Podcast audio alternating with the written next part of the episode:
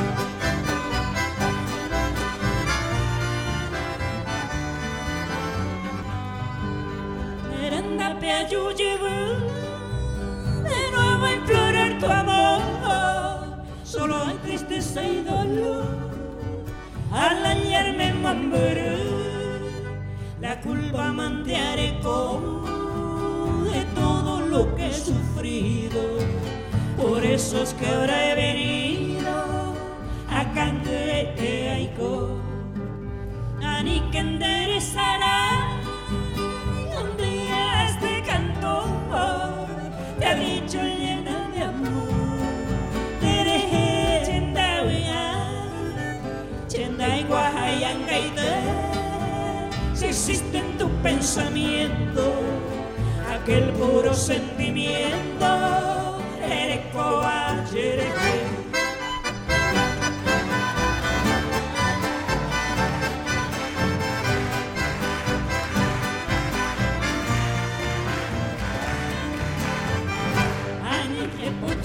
Angocciandi, vei, desengagnate,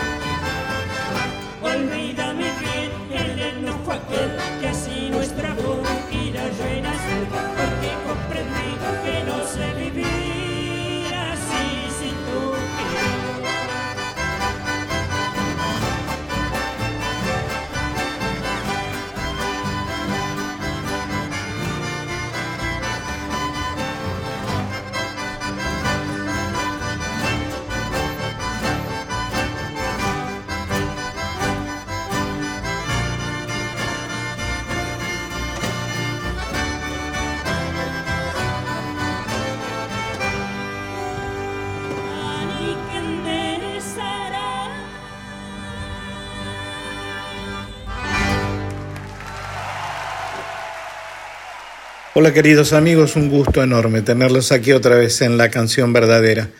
El programa de hoy va a estar dedicado a un músico extraordinario, un viajero, constante viajero, por suerte, sencillamente porque a través de él se transmite una de las músicas más hermosas que tiene nuestro país, que en principio es el chamamé, pero él también carga con una serie de raíces, de identidades, de ADN, que nos remiten a los primeros inmigrantes que poblaron el territorio de Apóstoles, concretamente que es el lugar donde él nació. Estoy hablándoles obviamente del chango Espasiuk. Vamos a disfrutarlo.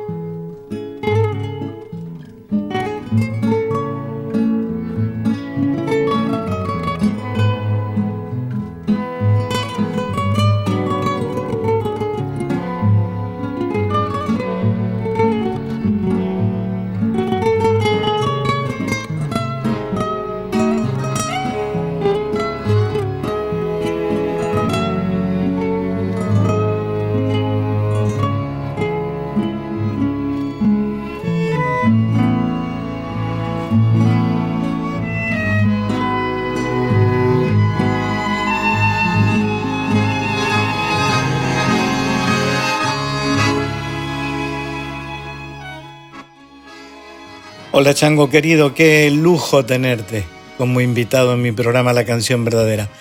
Te quería hacer algunas preguntas. La primera, a boca de jarro, ¿cómo llegó la música a tu vida? Me encanta estar hablando con vos, Víctor. Toda mi admiración y respeto y todo mi cariño. Un placer enorme. Em, ¿Cómo llegó la música a mi vida? Imagínate que en Apóstoles Misiones, de los seis hermanos que somos, yo soy el más pequeño y mi papá, que es carpintero, que era carpintero, y que la carpintería estaba pegadita, el galpón de la carpintería estaba pegada a mi casa, en la calle Libertad 124, en el barrio Evita o Villa Conejo, en Apóstoles Misiones. Eh, ese galpón había sido hecho por mi padre Lucas, por mi tío Marcos y por mi tío Demetrios. Los tres hermanos eran carpinteros y los tres hermanos eran músicos. Demetrio tocaba el acordeón, Marcos tocaba la guitarra y cantaba, y papá tocaba el violín. Eh, al que tocaba el acordeón no llegué a conocer, pero sí a mi tío Marcos y a mi papá. Y tocaban, tocaban en la carpintería.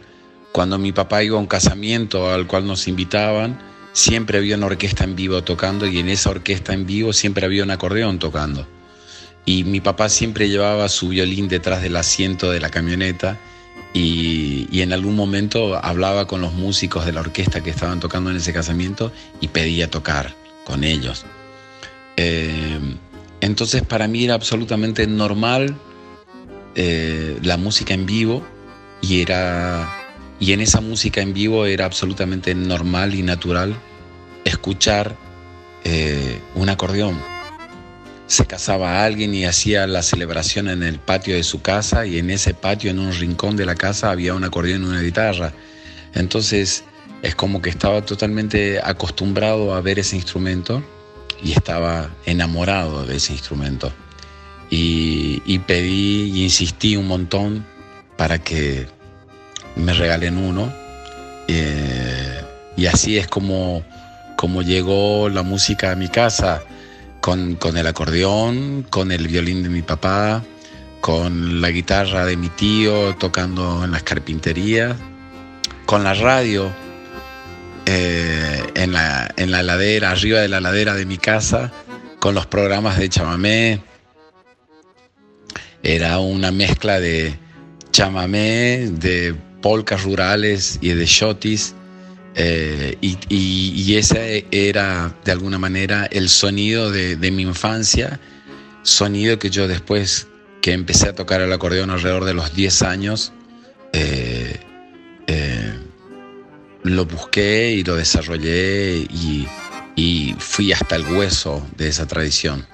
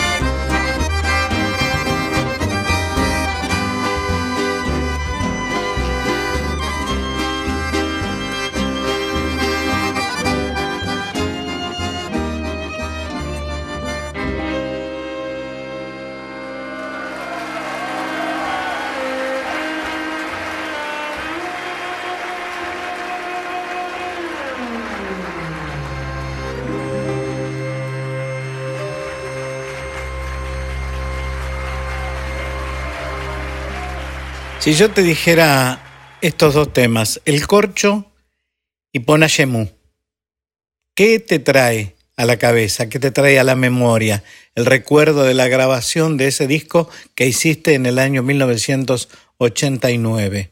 Wow, el corcho es el primer chamamé que compuse. Em, en esa época, cuando, cuando yo empecé a tocar y a girar, siempre el chamamé estaba muy asociado con el vino, con la madrugada, con el baile, con la sobremesa.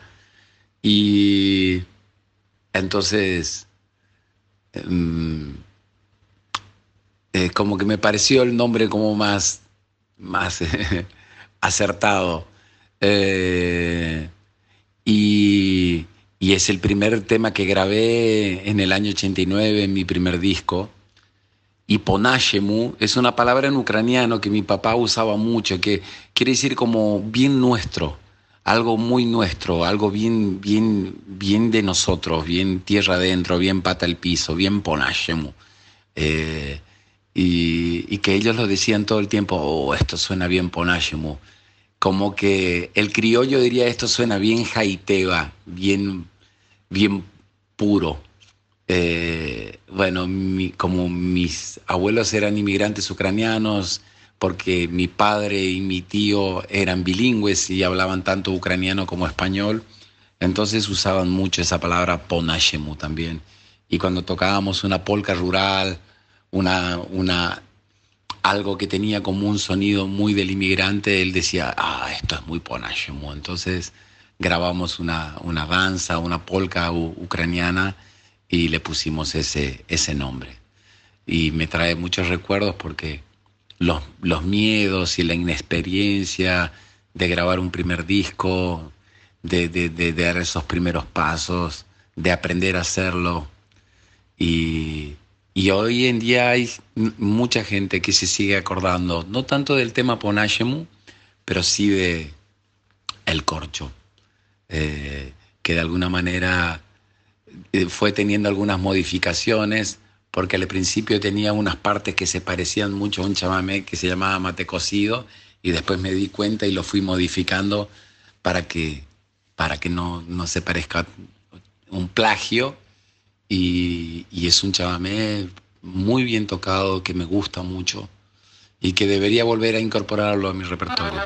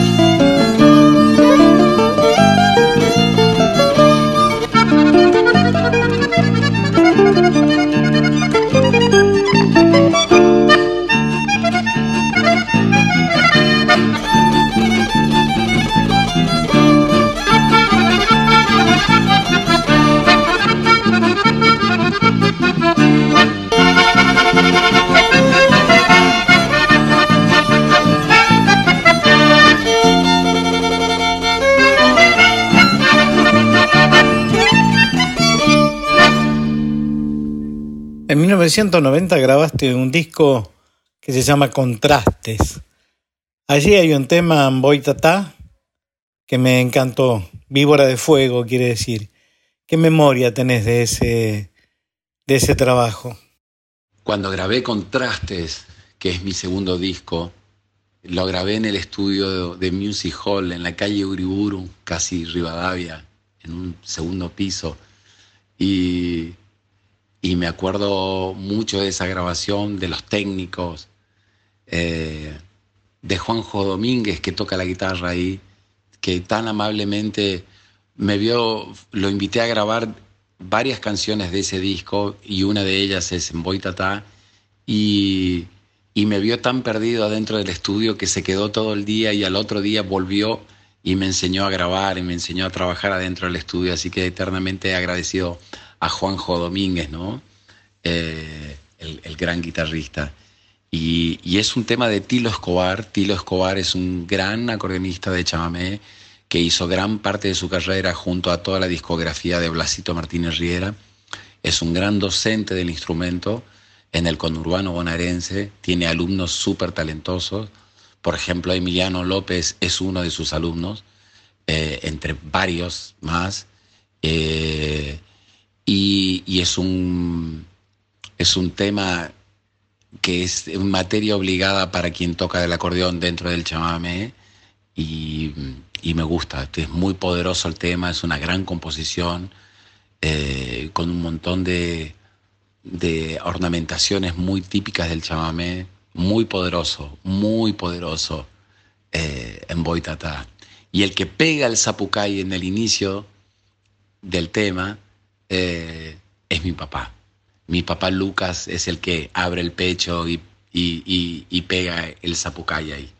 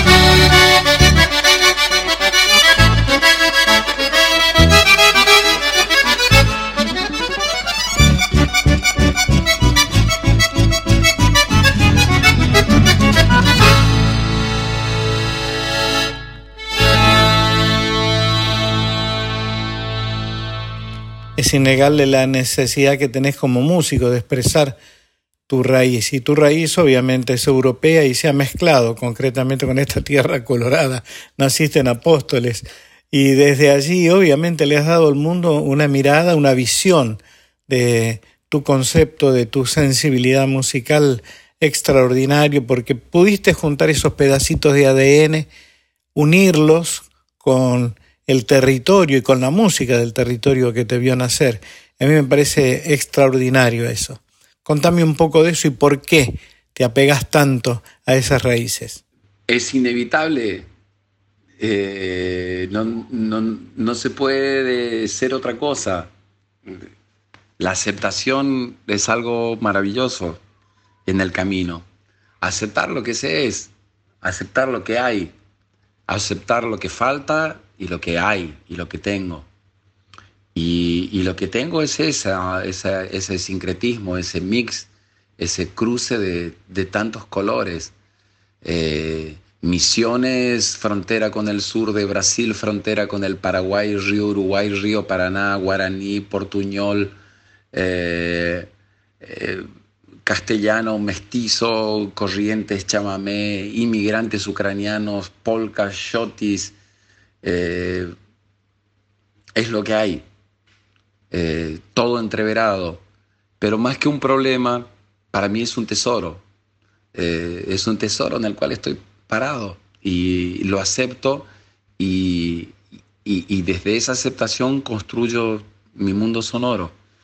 Eh, es lo que se ve, no, no, no, no es más criollo o más gringo o más fronterizo o menos fronterizo sino es todo eso junto.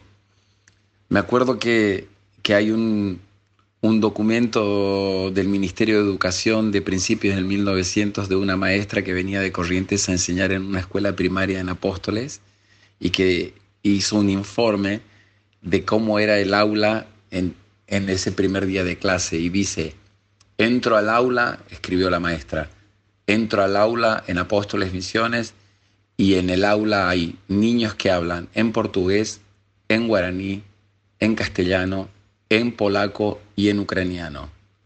Yo no los entiendo a ellos, ellos no me entienden a mí, ni ellos se entienden entre ellos. Eh, de alguna manera, eso es lo que había. Era como un, mix poderosísimo de un montón de cruces, de culturas, de personas, de niños, de colores, de idiomas, de improntas, que después se fue, se fue reduciendo, se fue volviendo una esencia nutrida por toda esa diversidad de colores. Y, mi música es eso. Mi música es todo eso junto, de alguna manera. Y yo lo acepto sin ningún conflicto y camino por el mundo con todo eso dentro.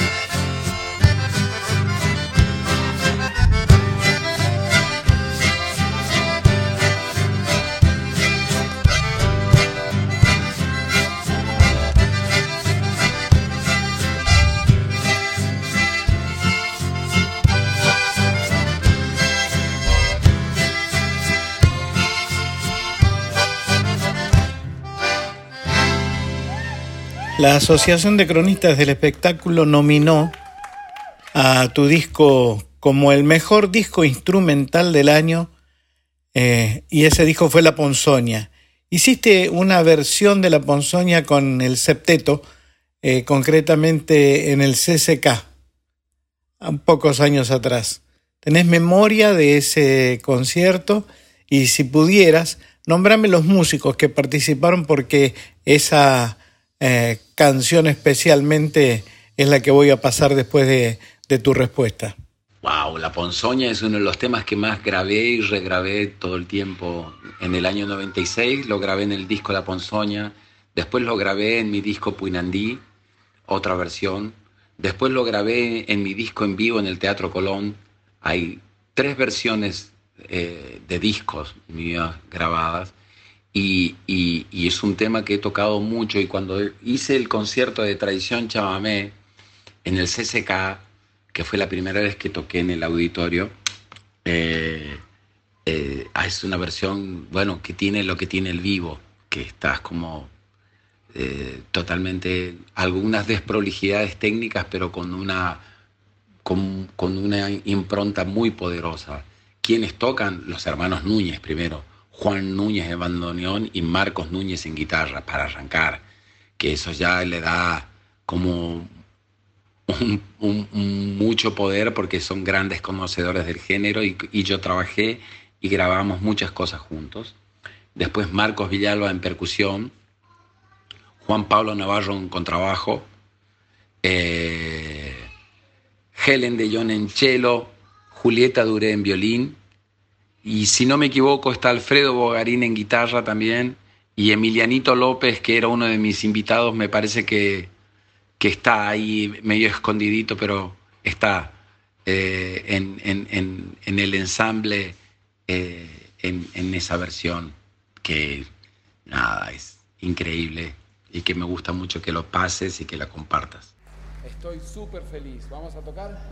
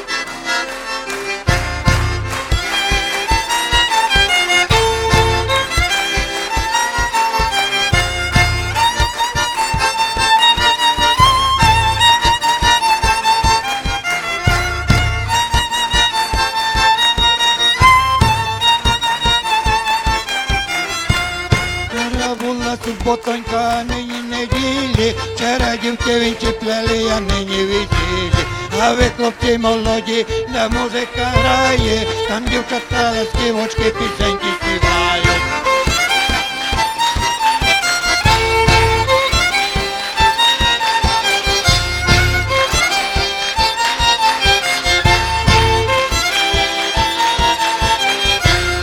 Але хлопці молоді, дівча забавляйте, а я піду до комори, на мене вважайте. Та пішов я до комори, як злодію в хату, там занюхав солонину, ще й сматні ховати.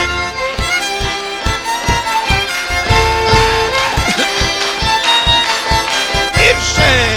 Гей, гей, гей, гей!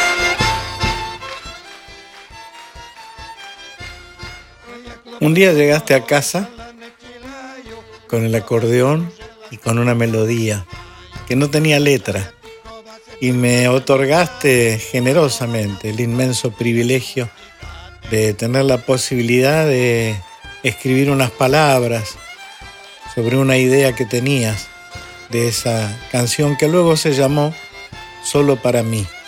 Hay una versión hermosísima que yo recuerdo con mucho, mucho afecto, en la que tocamos juntos, vos, la negra Mercedes Sosa y yo. Es la que voy a pasar a continuación. Pero solamente quería preguntarte si efectivamente di en la tecla aquella vez cuando escribí esa letra pensando un poco en lo que vos me contabas de tu infancia, de tus viejos, de tu alrededor. Ay, por Dios, solo para mí. Me quiero morir. Qué regalo de la vida. Si la gente supiera la magia de ir a visitarte a tu lugar de trabajo, tocar en el acordeón, después tocar en el piano y de golpe, de la nada, misteriosamente agarras una hoja y empezás a escribir como si alguien te dictara. Padre de mis sueños, ala y canto, voz que a mí en la tarde te recuerda mi acordeón. Eh, em, yo no, misionero altivo, verde sombra, monte y río bravo. Eh, no, yo no, no, no, podía creer lo que, lo que estabas escribiendo. No podía creer. Eh, para mí, y, y, y, por suerte he tenido el regalo de la vida de constantemente de, de, de, escribirte, de, pedirte que me escribas cosas, que, que de, otros proyectos que tenía a lo largo del camino pero la puerta que, que abrimos juntos es, es, solo para mí y yo estoy como muy agradecido de, de haber tenido el privilegio de, de, esta canción y de conocerte más de cerca a partir de esta canción. Eh, y, que, y, que, es cierto que, que, que se la llevamos a, a, través de Poppy Espatoco, se la llevamos a Mercedes y Poppy me contaba que estaba girando con Mercedes por Israel y en las pruebas de sonido le ponía la letra de, la canción y la acompañaba en el piano y practicaban y ella después vino y grabó.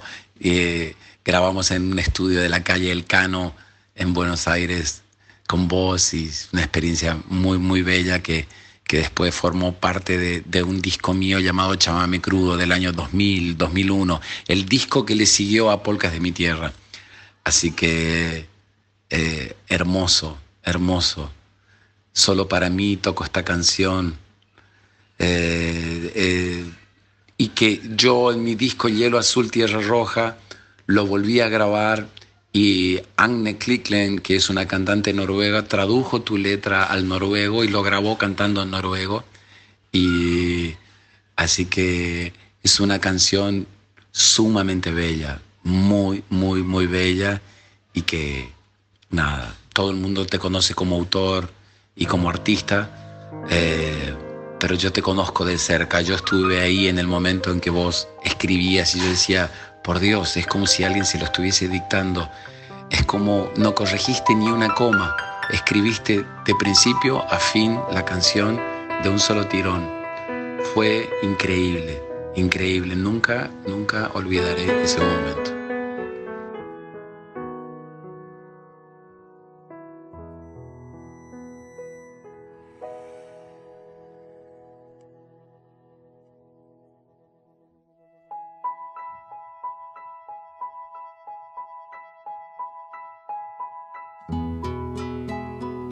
Solo para mí. Late esta canción en este corazón que pongo aquí. Solo para mí, cuando toco así, regreso a mi niñez, su azul sin fin solo para mí. Tu alma buena, este cielo de amor. Y entra en mi ayer, que era tu De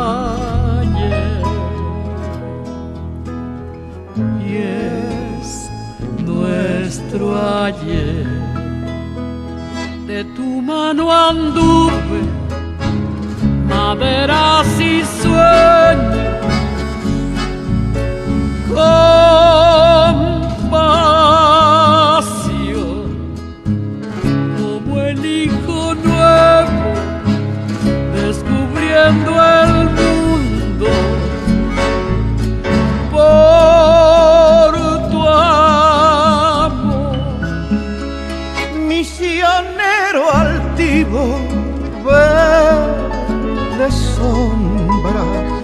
monte y río bravo me enlaza tu corazón. Padre de mis sueños, ala y canto, voz que amé en la tarde, que recuerda mi acordeón.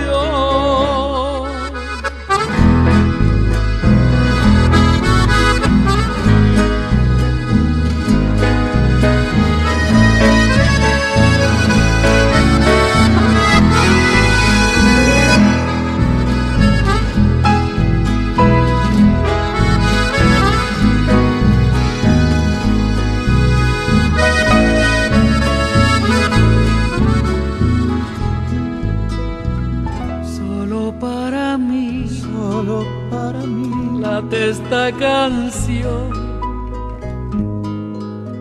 en este corazón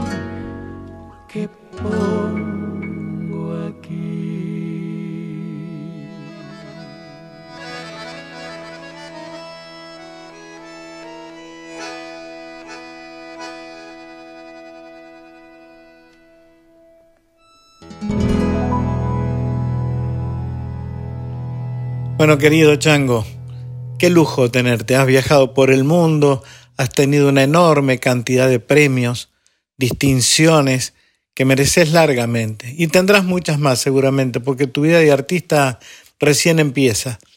Estoy feliz de haberte tenido en el programa y solamente quiero que le dejes unas palabras a la gente en ocasión de tratar de superar esta pandemia que asola a la humanidad y si tenés algún pensamiento acerca de la supuesta, entre comillas, normalidad a la que se pretende volver después que pase todo esto. Te dejo un abrazo enorme y que tengas muy buen año, querido. Muchas gracias. El agradecido soy yo de, que, de poder estar con vos en tu programa, de, de, de poder formar parte de este espacio tuyo y de llegar a la gente y, y tener como disparadores esas preguntas como para pensar juntos, reflexionar juntos sobre, sobre nosotros, sobre el arte, sobre la música, pero la música no es solamente entretenimiento, es una herramienta para pensarnos entre todos. Y, y, y, es cierto este momento tan particular del mundo que no sé si nos ha golpeado lo suficiente como para que cambiemos algunos algunas cosas. Tengo la sensación de que no, eh, que, no nos ha golpeado lo suficiente como para cambiar. Sigo viendo los mismos mecanismos en algunos lugares y eso me pone un poco triste. Pero de alguna manera esta crisis y este, este momento nos invita a, a ver que hay algunas cosas que deberíamos cambiar de nuestros hábitos, de nuestra manera de consumir, de lo que creemos que es, calidad de vida. Em, me parece como que hay ahí una invitación y que deberíamos tomar esa invitación para, para pensar y ver qué podríamos modificar un poco de, todo, de nuestra manera de vivir en comunidad, de nuestra... Me parece como que, llegamos a un momento de colapso y, algunas cosas deberían, deberían cambiar. Eh, es como decían algunas personas que he leído, como que si uno piensa y analiza con la cabeza es pesimista, pero después ves gestos, pequeños gestos de tu vecino, de un amigo, de alguna persona anónima, un gesto de amabilidad, de cordialidad, de, amor, de solidaridad, de empatía. Y, ese pequeño gesto en el medio de todo este caos hace de que sigas eh, teniendo esperanzas en el hombre.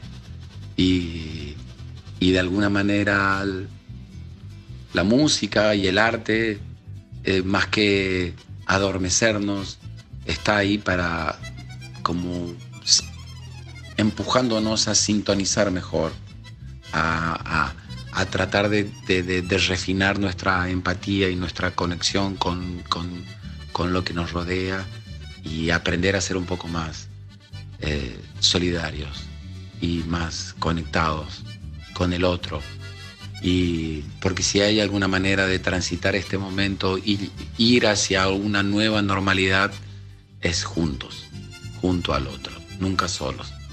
Así que te mando un gran abrazo, un beso enorme a toda tu audiencia y ojalá que, este abrazo que te mando te lo pueda dar en vivo y en directo eh, dentro de muy poco. Te quiero mucho, Víctor, te admiro profundamente y un beso enorme a todos. Nos vemos.